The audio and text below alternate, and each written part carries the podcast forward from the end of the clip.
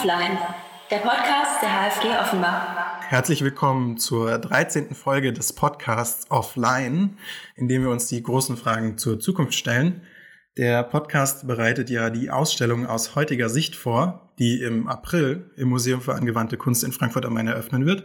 Mein Name ist Felix Kosok und ich bin der Host des Podcasts und heute wollen wir über ein ganz aktuelles Thema auch sprechen, denn wir leben ja in einer Informationsgesellschaft und insbesondere auch die Pandemie hat nochmal verdeutlicht, wie wichtig der Austausch von Informationen ist, aber wie wichtig auch insbesondere deren Vermittlung ist. Ich denke da jetzt ganz konkret an die ganzen Infografiken und Diagramme, die man in den Nachrichten gesehen hat zum Pandemieverlauf, die natürlich auch dazu beitragen sollten, den Ernst der Lage zu verdeutlichen. Also Informationen sind ein ganz zentrales Instrument in der heutigen Zeit und heute wollen wir uns die Frage stellen, wie wir die Zukunft eigentlich informieren können, welche Rolle diese Informationen und deren Visualisierung in der Zukunft spielen werden. Dafür habe ich eine Gästin heute hier im Podcast, Lisa Borgenheimer. Lisa Borgenheimer studierte Kommunikationsdesign und interaktive Medien an der Fachhochschule in Augsburg. Derzeit promoviert sie zum Thema Informing Information an der Bauhaus-Universität in Weimar. Und außerdem, das soll natürlich hier nicht unerwähnt bleiben, kann gar nicht unerwähnt bleiben, ist sie seit diesem Wintersemester die neue Professorin für Informationsdesign an der HFG in Offenbach. Herzlich willkommen, Lisa. Hallo. Ja, danke für die Einladung. Freut mich auch sehr. Zum Start des Gesprächs hatte ich ein paar kleine Fragen zum Warmsprechen sozusagen an dich, die du auch schnell und intuitiv beantworten kannst. Hast du denn einen Lieblings-Science-Fiction-Film? Es geht ja um die Zukunft und in der Ausstellung jetzt auch, haben wir viel über Science-Fiction-Filme diskutiert, deswegen die Frage an dich. Hast du einen Lieblingsfilm aus dem Genre? Ähm, da würde ich jetzt sagen, das fünfte Element. Wir sind ungefähr aus dem, im gleichen Alter, weil der, der Film ist auch einer, der mich auf jeden Fall geprägt hat aus der Zeit. Ja, also fand ich total äh, super, weil er auch nicht ganz so dystopisch ist. Natürlich sieht man so ein paar Dinge, die man jetzt vielleicht nicht so erleben möchte, aber ich finde ihn trotzdem ähm, ja ganz interessant, wie er so aufbereitet wurde. Ja, ja, Luc Besson kann das auf jeden Fall gut. Als zweite Frage, ein bisschen schon in die Richtung von deinem Fachgebiet, aber auch ein bisschen überspitzt natürlich. Wie müsste denn eigentlich ein Emoji für die aktuelle Zeit der Pandemie aussehen, wenn man eins gestalten könnte? Also ich meine, so typischerweise natürlich einen mit Maske. Ich meine, das ist ja auch so, wie wir jetzt auch die Gesichter ja sehen. Und wenn man das jetzt im übertragenen Sinne natürlich auf die Emojis sieht, ich meine, da geht es ja auch um die Emotionen von Menschen, die kann man ja nicht mehr sehen. Also es ist ja eigentlich abgedeckt durch diese Maske. Ich meine, das ist vielleicht jetzt auch ähm, was, was man so als erstes denkt. Aber ich meine, das haben ja Emojis auch so an sich, dass sie eigentlich relativ schnell größeres, einen größeren Kontext abdecken. Und ich denke, dass das dann doch ganz gut passt. Und als letzte Frage, die vielleicht schon ein bisschen komplexer wird, die ich mich aber trotzdem interessieren würde. Es geht ja äh, um die große Frage zur Zukunft und deswegen hatte ich mich gefragt, wie müsste denn ein Icon aussehen, was die Zukunft oder vielleicht auch die Themen der Zukunft verdeutlichen würde? Okay, das ist eine schwierige Frage, weil ich glaube, ich meine, man kann die Zukunft jetzt, glaube ich, nicht mit einem Icon darstellen, ähm, sondern mit verschiedenen Themen, die uns natürlich jetzt beschäftigen und die uns auch ganz offensichtlich in Zukunft beschäftigen werden. Und das ist natürlich Klima, das sind politische Prozesse, es sind teilweise ja auch Mobilitätsfragen. Ja, wie, wie sieht das aus? Also ich meine, ähm, ich glaube, wenn man ein Kind dazu fragen würde, es wahrscheinlich das, das, diese Bilder, die wir eigentlich jetzt auch so kennen, also fliegende Autos und Städte, wo alles grün ist, aber wo ein Symbol ist super schwierig. Also ich hoffe, dass das Symbol was mit der Natur zu tun hat. Also weil ich finde, dass das eigentlich auch so was ist, ähm, so die Rückbesinnung äh, zur Natur beinhaltet ja eigentlich total viel. Also es heißt ja auch, dass wir wieder mit der Natur leben und nicht neben der Natur und dass die Natur ja die Grundlage ist von allem Leben und dass, ähm, meine, klar, wenn man das jetzt negativ sieht, die Naturkatastrophen, das auch, auch natürlich in einem negativen Beispiel sein kann. Aber ja, irgendwas Natürliches, also Blatt oder wie auch immer. Ja. Das, das nehme ich gerne an. Das finde ich nämlich auch einen wichtigen Punkt. Aber heute wollen wir ja gar nicht nur über die Natur sprechen. Vielleicht werden wir es auch nochmal streifen, das Thema, aber vor allem über dein Fachgebiet, über das Informationsdesign. Jetzt ist es natürlich im alltäglichen Sprachgebrauch so, dass man Design häufig eher mit Mode, mit Stil, vielleicht auch noch mit Möbeldesign in Verbindung bringt. Also gibt ja die schönen Wörter sogar im Duden, Designer Jeans, Designer Möbel oder Designer Boutique, Designer Innenboutique. Die wenigsten denken jetzt daran, dass Informationen, ihre Visualisierung und Vermittlung ja auch designt worden sind und immer noch designt werden und designt werden müssen.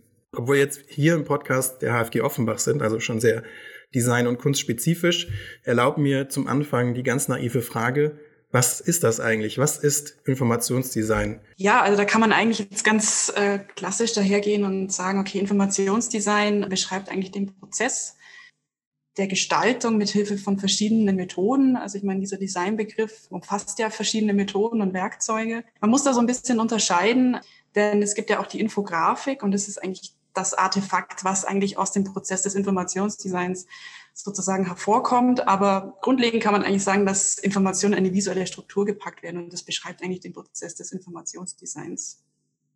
Ich meine, manchmal spricht man auch von Übersetzung von Informationen. Da bin ich mir manchmal nicht so ganz äh, sicher, ob das richtig ist. Da kann man sich auch echt drüber streiten, weil eigentlich ist es ja nicht wirklich eine Übersetzung, sondern es ist eigentlich nur eine andere visuelle Sichtweise auf Informationen, weil ähm, wenn man von Übersetzung spricht, dann ist es immer so eins zu eins, man übersetzt, ähm, aber man übersetzt natürlich auch viel, ja, wie auch in der, in der sprachlichen Übersetzung, auch sinngemäß und da entstehen dann natürlich auch immer so ein paar Lücken. Deswegen würde ich sagen, es ist einfach nur eine visuellere Sichtweise auf Informationen, auf Basis von Daten und Informationen natürlich. Genau, also interessant ist es eigentlich ja auch, weil weil Informationsdesign, da, darin forsche ich ja auch in meinem Promotionsthema, in, im Design angesiedelt ist. Also es ist ja eine Designdisziplin von vielen. Das heißt, man ähm, hat grundlegende Methoden, Werkzeuge, mit denen man dann arbeiten kann. Und ähm, ja, also ich meine, das, das, das streift an vielen Gebieten wie das Editorial Design, UI Design und alles möglich. Also ich meine, Informationsdesign ist ja jetzt nicht nur die Infografik, sondern es kann ja auch wirklich viel weit gehen, also weitreichender sein. Und das beinhaltet natürlich Illustration, Fotografie, 3D, Architektur, Karten, Datengrafik, Atlanten, also alles Mögliche und oder Lexika für Kinder. Also ich meine, das ist ein richtig großes Gebiet. Ist zwar eine Nische, aber doch, ähm, also das ist wie wenn man durch so ein Schlüsselloch guckt. Man schaut so durch und dann sieht man dann doch relativ viel. Ist natürlich total wichtig heutzutage. Ja, vor allem, wie du es jetzt angesprochen hast, so viele Felder, die aufgehen, die was mit einer Vermittlung von Informationen zu tun haben, aber vor allem auch mit einem Transfer von Wissen über visuelle Darstellungen und eben die Methode des Info Infodesigns. Die Gegenfrage rückgefragt, wo würdest du denn vielleicht eine Grenze sehen, wo es dann kein Info, Info Informationsdesign mehr ist? Also klar, wenn man jetzt die beiden Wörter Information und Design zusammennimmt, dann würde ich darauf schließen, dass es immer was damit zu tun hat, dass auf eine Art und Weise Informationen durch Design verarbeitet und dargestellt werden oder vielleicht Informationen durch Design bereitgestellt werden. Aber welchen Punkt ist es dann nicht mit kein Informationsdesign mehr? Ja, auf jeden Fall. Also ich glaube, das beginnt dann da, wo es dann nicht mehr nachvollziehbar ist, was die Grundlage ist.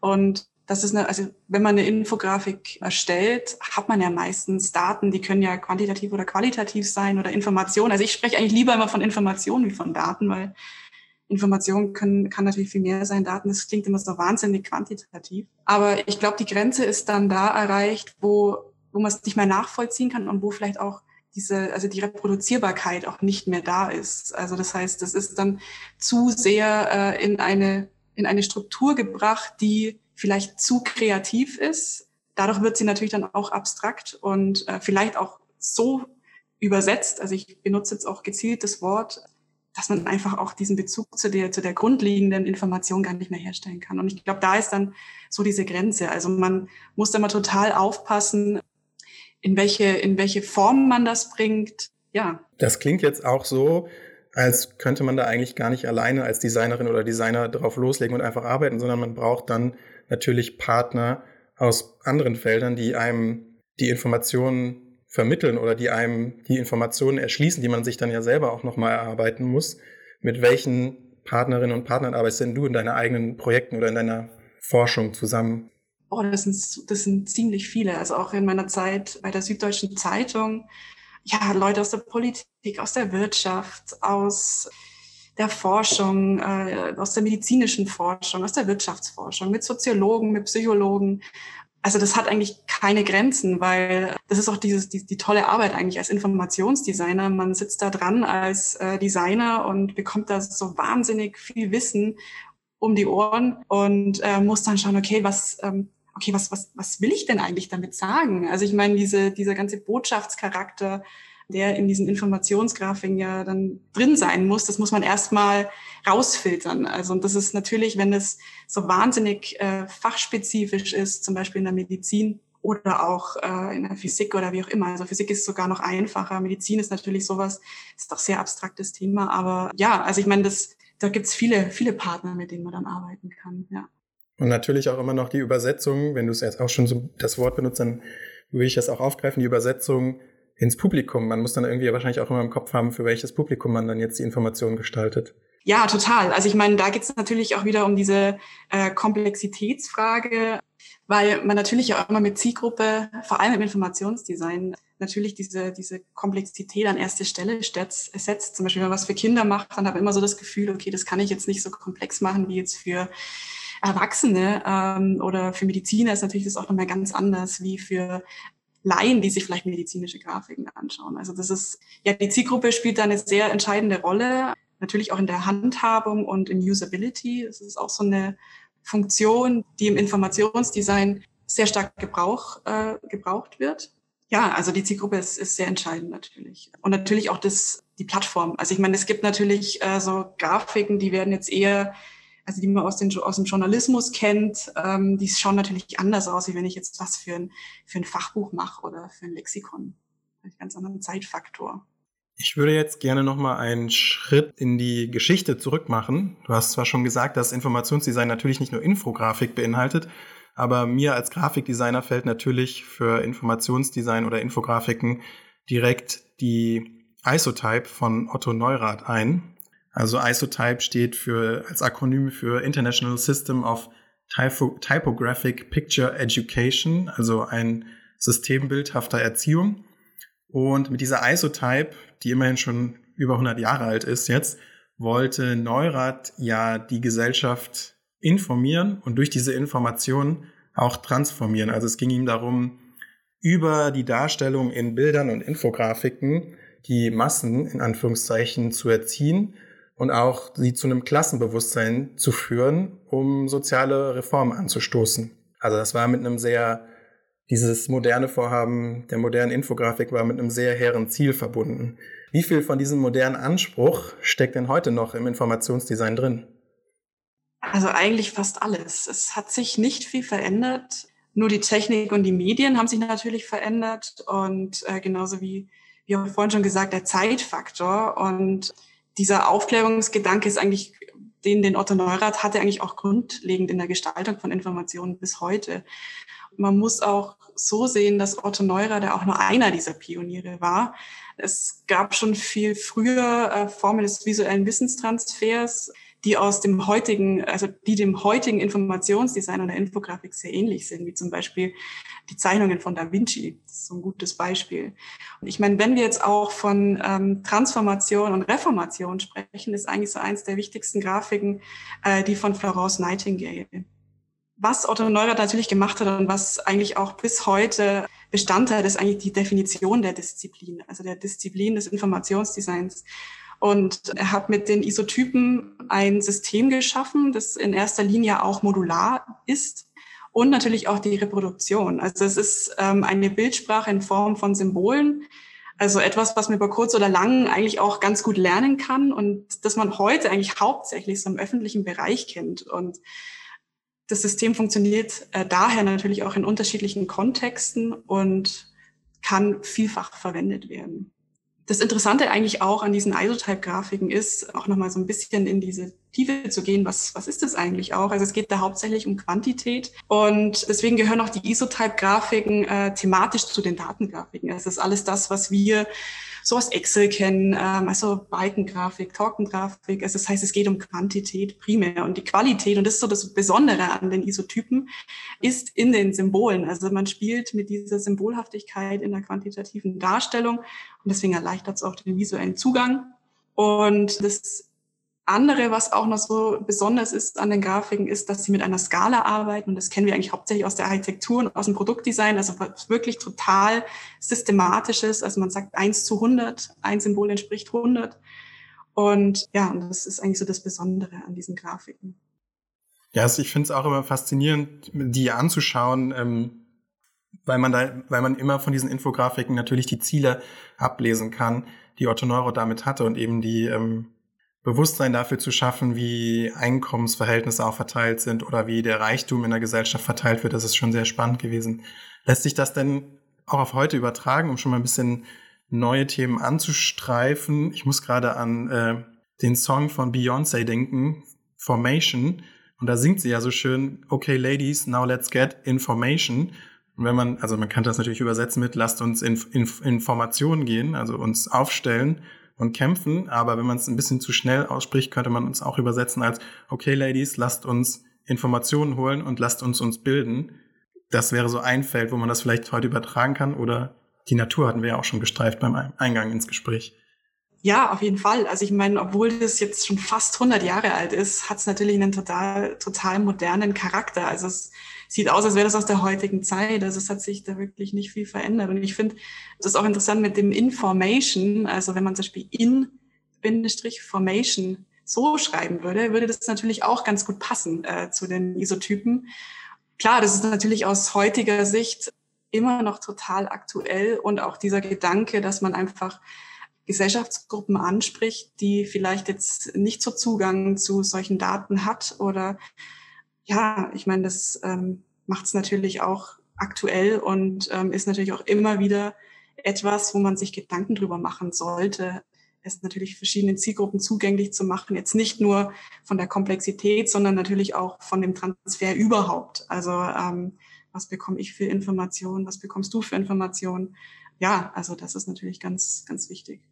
Vor allem auch übertragen auf heute ist es wahrscheinlich spannend, sich die aktuellen Beispiele anzuschauen, wie eben Neurath noch mit einem statischen, gedruckten Material arbeiten musste oder das also eben ja auf eine 2D-Ebene statisch bringen musste. Und wenn man heute dann Interaktion und digitale Technologien hinzufügt, gewinnt das Ganze natürlich auch nochmal an der Komplexität, die äußerst spannend sein kann. Ja, also das Medium gibt natürlich vor, wie man äh, Dinge aufbereitet. Und äh, wie auch vorhin schon gesagt, ist ja eins der Methoden ja auch das UI-Design. Also es ist natürlich auch so das systematische Aufbereiten von Daten, Informationen ähm, in, eine, in eine Struktur, in, die eigentlich dem UI-Design sehr ähnlich ist. Ja, also der Zugang ist anders. Also das heißt, wenn man ja auch heutzutage äh, mit einem Medium arbeitet, das jetzt nicht statisch ist, sondern dynamisch arbeitet, wird man automatisch komplexer und man gibt so ein bisschen die Richtung vor. Also man arbeitet in einem ähm, dynamischen Umfeld. Das heißt, es funktioniert nicht wie jetzt in einem Buch, wo ich dann durchblätter und eins nach dem anderen sehe. Oder das beste Beispiel ist eigentlich ein Comic, sondern ich kann selber entscheiden, was will ich eingeblendet sehen, was will ich nicht eingeblendet sehen. Also man hat selber noch so ein bisschen die Möglichkeit, Dinge anders vielleicht zu kombinieren, darzustellen. Das hat sich auch verändert. Ja, ich meine, also grundlegend ist es eigentlich dasselbe. Bei Otto Neurath, um jetzt nochmal zurückzukommen zu diesem konkreten Beispiel, ergibt sich aber tatsächlich ja auch ein Problem mit der Reduktion der Grafiken auf stereotype Bilder. Um eben diese Grafiken in Formationen bringen zu können, müssen sie auf eine Art und Weise vereinfacht und abstrahiert werden. Genau hierbei, also bei dieser Komplexitätsreduktion und der, der Repräsentation durch Infografik, entstehen aber bestimmte Ausschlüsse und Verkürzungen oder können dabei passieren. Von Neurath gibt es beispielsweise Infografiken zu den Völkern der Welt und die wären aus heutiger Sicht durchaus auch problematisch, weil sie sehr klischeebehaftet sind. Wenn wir heute aber auch uns Icons für Pflegepersonal an, anschauen, das fällt mir jetzt gerade noch ein, sind dann häufig auch weibliche Pflegerinnen dargestellt, was natürlich auch wieder ein Klischee ist, was in der Infografik dazu dient, diese Information möglichst schnell zu vermitteln.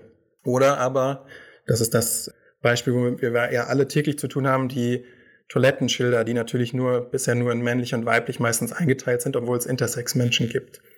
Wie kriegt man jetzt da eine Balance hin zwischen einer Komplexität der, der Wirklichkeit und einer Abstraktion in der Infografik, die dann trotzdem ja auf diese Komplexität verwiesen bleibt? Wie lässt sich etwas im Informationsdesign darstellen, ohne dass man es zu sehr verkürzt? Da habe ich auch noch ein Beispiel zum zu den Symbolen, äh, das Telefonsymbol. Ist ja auch so was ganz Typisches äh, mit Hörer. Ich glaube, die Kinder, die jetzt so zehn sind, kennen das gar nicht mehr. Also ich meine, äh, wir jetzt schon noch, aber das ist auch was ganz Interessantes. Ich meine, klar, ähm, was passiert da? Ich meine, äh, natürlich versucht man vor allem, wenn man jetzt mit Symbolen arbeitet, ich meine, die sind ja auch immer noch mal kontextbehaftet, äh, man schafft eine universelle Bildsprache, die ähm, oft mit Stereotypen spielt. Aber man muss auch sagen, dass Abstraktion auch ein Prozess ist. Also das heißt, äh, wir lernen immer mit immer weniger Mitteln auszukommen und mit weniger Mitteln Dinge zu visualisieren. Ähm, ganz einfach auch mit Farben. Also wenn man an Farben denkt, dann hat man sofort bei Rot, also es hat natürlich auch einen Kulturbezug, aber bei Rot Gefahr, bei Grün ist Glück. Das sind alles so Dinge, das haben wir gelernt und das ist Abstraktion ist ein Prozess, würde ich jetzt einfach mal so stehen lassen. Die Reduktion ist dann oft natürlich mit Stereotypen behaftet, was problematisch ist. Und das Problem entsteht dann, wenn natürlich äh, zu komplexe Inhalte abstrakt dargestellt werden. Also ich meine, diese Stereotypen sind ja auch nur ein Abbild von etwas, was man einer größeren Gruppe zuordnet. Und wie stellt man das denn dann sonst dar? Also es ist ja wirklich einmal so eine Frage, die man sich als Infodesigner auch immer wieder stellt, um einfach sowas zu vermeiden. Aber es ist gar nicht so einfach, weil man einfach diese Bilder so gelernt hat. Und es der einfachste Weg wäre, das einfach so weiterzuführen. Aber manchmal ist man da auch mit sich so selber in dem Konflikt. Es ist auch schon spannend, dass man immer die Möglichkeit hat, neue Symbole zu ent entwickeln. Aber ich sehe auch den Punkt, und ich glaube, da bin ich auch auf deiner Seite, dass für bestimmte Informationen oder für, für die Vermittlung von Informationen natürlich auf eine Art und Weise auch Abstraktion passieren muss und wir heute in einer Zeit leben, wo äh, Individualität vielleicht mehr geschätzt wird als abstrakte Solidarität oder Vergemeinschaftung in bestimmte Gruppen. Ja, wenn man jetzt auch von Symbolen spricht, natürlich ist das ja auch ähm, eine Reduktion, die äh, stereotypisch behaftet ist und ist natürlich auch problematisch. Aber ich würde auch allgemein sagen, dass die Reduktion problematisch ist, äh, wenn zu komplexe Inhalte abstrakt dargestellt werden. Und das ist nicht nur mit den Symbolen, sondern überhaupt mit Inhalten äh, allgemein. Und das liegt auch daran, dass man eigentlich verschiedene Blickrichtungen braucht oder eigentlich auch diese Zeitachse fehlt. Und das ist ja bei den Symbolen auch sowas. Also wenn man jetzt mit, von Inhalten spricht und ähm, in, der, in der Reduktion von Komplexität ist ja oft dieser Schnitt in der Zeitachse. Also man vergisst dann, was war davor oder was kann möglich, womöglich danach passieren. Das passiert vor allem auch in den Datenvisualisierungen und das ist so das beste Beispiel für eine zu abstrakte Darstellung, die zugleich zu komplex ist. Also wenn man jetzt an Websites denkt, die total fancy, schwarzer Hintergrund, dann Farben, ist oft wirklich aus dem Kontext gerissen und diese, diese visuellen Mittel, die verwendet werden, die sind so austauschbar, dass es gar keinen Bezug hat zu dem eigentlichen Inhalt. Und umso abstrakter natürlich immer natürlich ist, umso mehr Spielraum gibt es auch in der Interpretation, nicht nur visuell, sondern auch inhaltlich. Und die Komplexität ist heutzutage nicht das große Problem, sondern wie gesagt die Abstraktion daraus. Und ich bin der Meinung, dass man versuchen muss, Komplexität nicht zu reduzieren, sondern die Komplexität zugänglich zu machen. Und bei komplexen Themen kann man auf jeden Fall zeigen, dass es komplex ist. Das ist ja auch wichtig. Ansonsten landet die Infografik als Diskussionsgrundlage bei Stammtischgesprächen oder im Sensationsjournalismus und kann viel leiten, weil dies einfach die Sicht auf das große Ganze fehlt. Und wenn man jetzt das Beispiel nimmt des Nahostkonflikts, das kann man ja auch nicht in einer Grafik darstellen. Das ist vielleicht auch so ein ganz, ganz, ganz gutes Beispiel. Die Zugänglichkeit schafft man durch zielgerichtetes Aufarbeiten, wie bei einer Story, wie bei einer Geschichte. Und dann macht man einfach Schritt für Schritt, geht man durch diese Infografik und man erreicht dann am Schluss auch eine Komplexität, die aber für den Nutzer leicht zugänglich ist.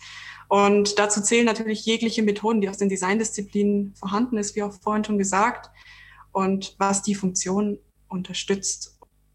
Komplexität misst sich nicht nur an der Zielgruppe. Man kann Nutzern schon zutrauen, auch komplex zu denken.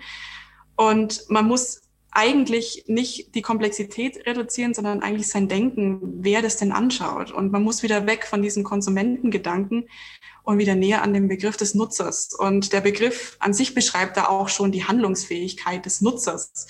Also da geht es ja um Benutzen, um Nutzen und um die Nützlichkeit. Und es ist ja auch dadurch nachhaltig. Und der Begriff des Konsumenten ist in der Zeit, Inhalt und in der Handlungsfähigkeit eher beschränkt.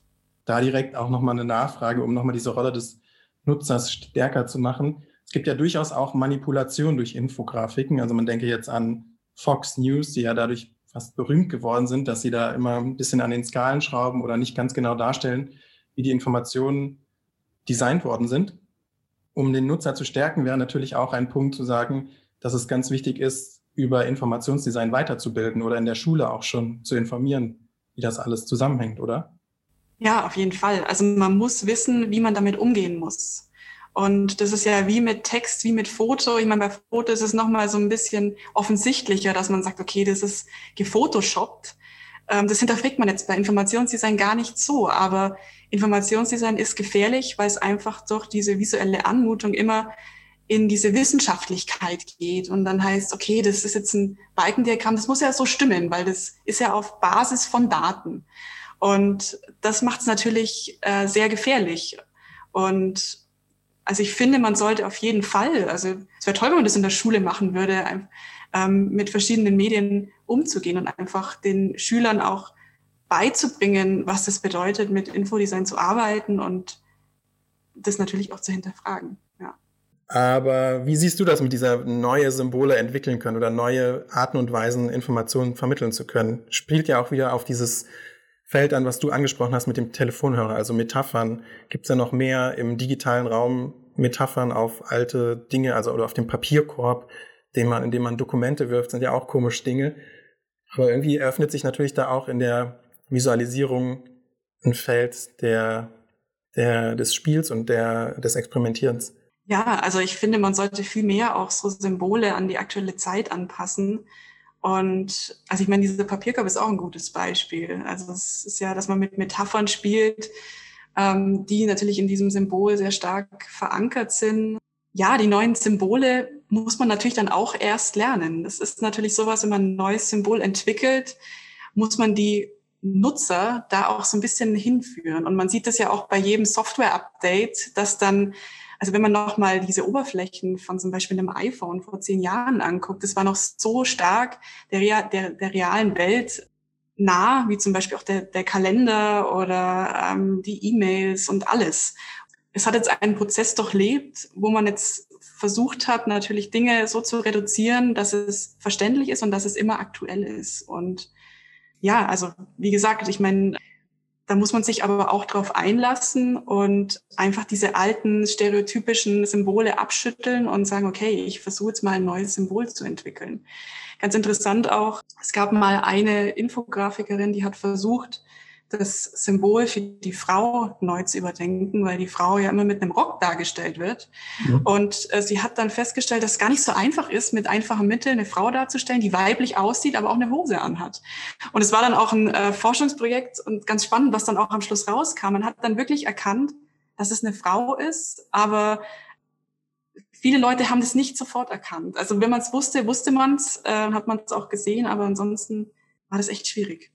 Und dann sieht man, wie stark wir eigentlich auch noch mit diesen Stereotypen natürlich arbeiten. Aber manchmal kann man dann natürlich auch die Komplexität wieder neu aufmachen und weiterentwickeln, was mich jetzt auch schon zu unserer letzten Frage führt für das Gespräch, denn ich würde ganz gern mit dir nochmal den Blick auf die Zukunft richten, weil ich hatte es ja schon angesprochen, also allein die globale Covid-19-Pandemie hat natürlich klar gemacht, dass es äußerst wichtig ist, dass Informationen schnell ausgetauscht werden können, auch schnell zwischen Ländern und Gesundheitsämtern ausgetauscht werden können. Aber wir haben andere große Themen wie internationale Kooperation oder Migration oder der internationale Handel, die alle darauf hindeuten, dass wir in unserer Kommunikation und in unserem Austausch von Informationen viel visueller werden, tendenziell, aber auch, dass das Ganze natürlich effizient designt werden muss. Äh, immerhin benutzen wir ja schon auch die am Anfang angesprochenen Emojis, um unsere Emotionen oder in unserer Sprache, in unserem Text auch nochmal Emotionen vermitteln zu können. Nicht nur Informationen, sondern auch noch die Emotionen. In welchen zukünftigen Feldern siehst du jetzt eigentlich das größte Potenzial für das Informationsdesign der Zukunft? Was sind die größten Herausforderungen, die auf uns zukommen, wo das ganz zentral und wichtig wird? Ähm, ich würde jetzt einfach mal so anfangen, dass es auch natürlich, also es gibt Themen, die uns in Zukunft beschäftigen werden. Es wird natürlich sein der Klimawandel, es wird Mobilität sein, es werden politische Prozesse sein. wie man das Ganze dann umsetzt, das wird man sehen, wie auch sich die Technologie verändert. Aber ich kann nur so viel sagen, dass natürlich wir so viel Zugang zu Daten und Datenbanken haben, wie es hat sich sehr verändert, auch äh, in den letzten zehn Jahren und wir dadurch natürlich auch andere Möglichkeiten haben, da ähm, damit umzugehen. Wo ich jetzt so die die Themenfelder sehe, ist natürlich auch in der Wissenschaftsvisualisierung. Man hat das natürlich auch sehr stark jetzt an der ganzen äh, Corona-Pandemie gesehen, aber genauso wie an Wirtschaftsvisualisierung. Was ich aber auch noch ganz wichtig finde, ist die Einbindung der Bevölkerung. Ich glaube, das könnte auch was sein, dass man nicht nur mit den Daten von Benutzern und Nutzern ähm, Dinge erstellt, sondern auch wirklich aktiv mit Benutzer, also partizipative Methoden, die können natürlich in den Städten passieren, die können aber auch online passieren. Und natürlich in der Politik. Also die Politik ist sowas, die benötigt viel Information, also die hat viel Information und die ist natürlich auch das ähm, Hauptthema, äh, was die Bevölkerung ja eigentlich auch ähm, leitet und lenkt. Und ähm, da gibt es natürlich auch viel, ja, viele, viele Möglichkeiten in Zukunft ähm, mit digitalen Tools dann auch umzugehen. Und natürlich immer mit dem Hintergrund der Aufklärung. Also ich finde, das ist auch so was ganz, ganz Entscheidendes, und ähm, wo ich auch so dieses, die, so ein bisschen Angst davor habe, aber ich glaube, man sollte auch ähm, den Leuten die Angst nehmen, ist auch so vor der Kom Komplexität, weil ich finde, die Zukunft, die wird komplex sein und die ist ja auch heute schon komplex und das ist auch gut so. Wir müssen einfach nur lernen, mit dieser Komplexität umzugehen. Und wir müssen auch anfangen, das auch irgendwie so hinzunehmen, dass es einfach komplexer wird und dass es äh, komplex bleibt. Partizipatives Informationsdesign mit Komplexität, finde ich, klingt nach einem spannenden Projekt für die Zukunft, was ich mir sehr gut vorstellen kann. Ja, liebe Lisa, wir sind schon am Ende unseres Gesprächs. Vielen Dank für deine Zeit. Aber ich hätte jetzt noch eine ganz klitzekleine Frage. Wenn wir so über die große Zukunft gesprochen haben, lass uns doch auch noch mal über morgen reden, über die kleine Zukunft ganz in der Nähe. Was hast du eigentlich morgen so vor? Ähm, ich würde sagen, morgen rette ich die Welt mit meinen Infografiken. Morgen. Ähm, also ich werde auf jeden Fall mich an, also ich arbeite gerade intensiv an meiner, an meiner Promotionsarbeit und da öffnet sich für mich auch natürlich immer wieder ganz neue äh, Horizonte und Möglichkeiten, natürlich auch ähm, das in den Unterricht mit einzubinden. Also ich finde es auch ganz wichtig, meine eigenen Fragestellungen dann auch nochmal so äh, aufzubereiten, dass das auch für die Studenten von, also relevant ist ja, aber sonst ganz, äh, ganz so aus meinem privaten Leben. Also ich werde morgen hier im Homeoffice wahrscheinlich äh, wieder vielen Studenten lauschen und ähm, ja. Klingt nach einem vollen Tag. Ja, dann, das war schon die 13. Folge des Podcasts Offline. Liebe Lisa, vielen Dank für deine Zeit, fürs Kommen. Sehr gerne. Und wir hören uns dann nächste Woche wieder. Offline, der Podcast der HFG Offenbach.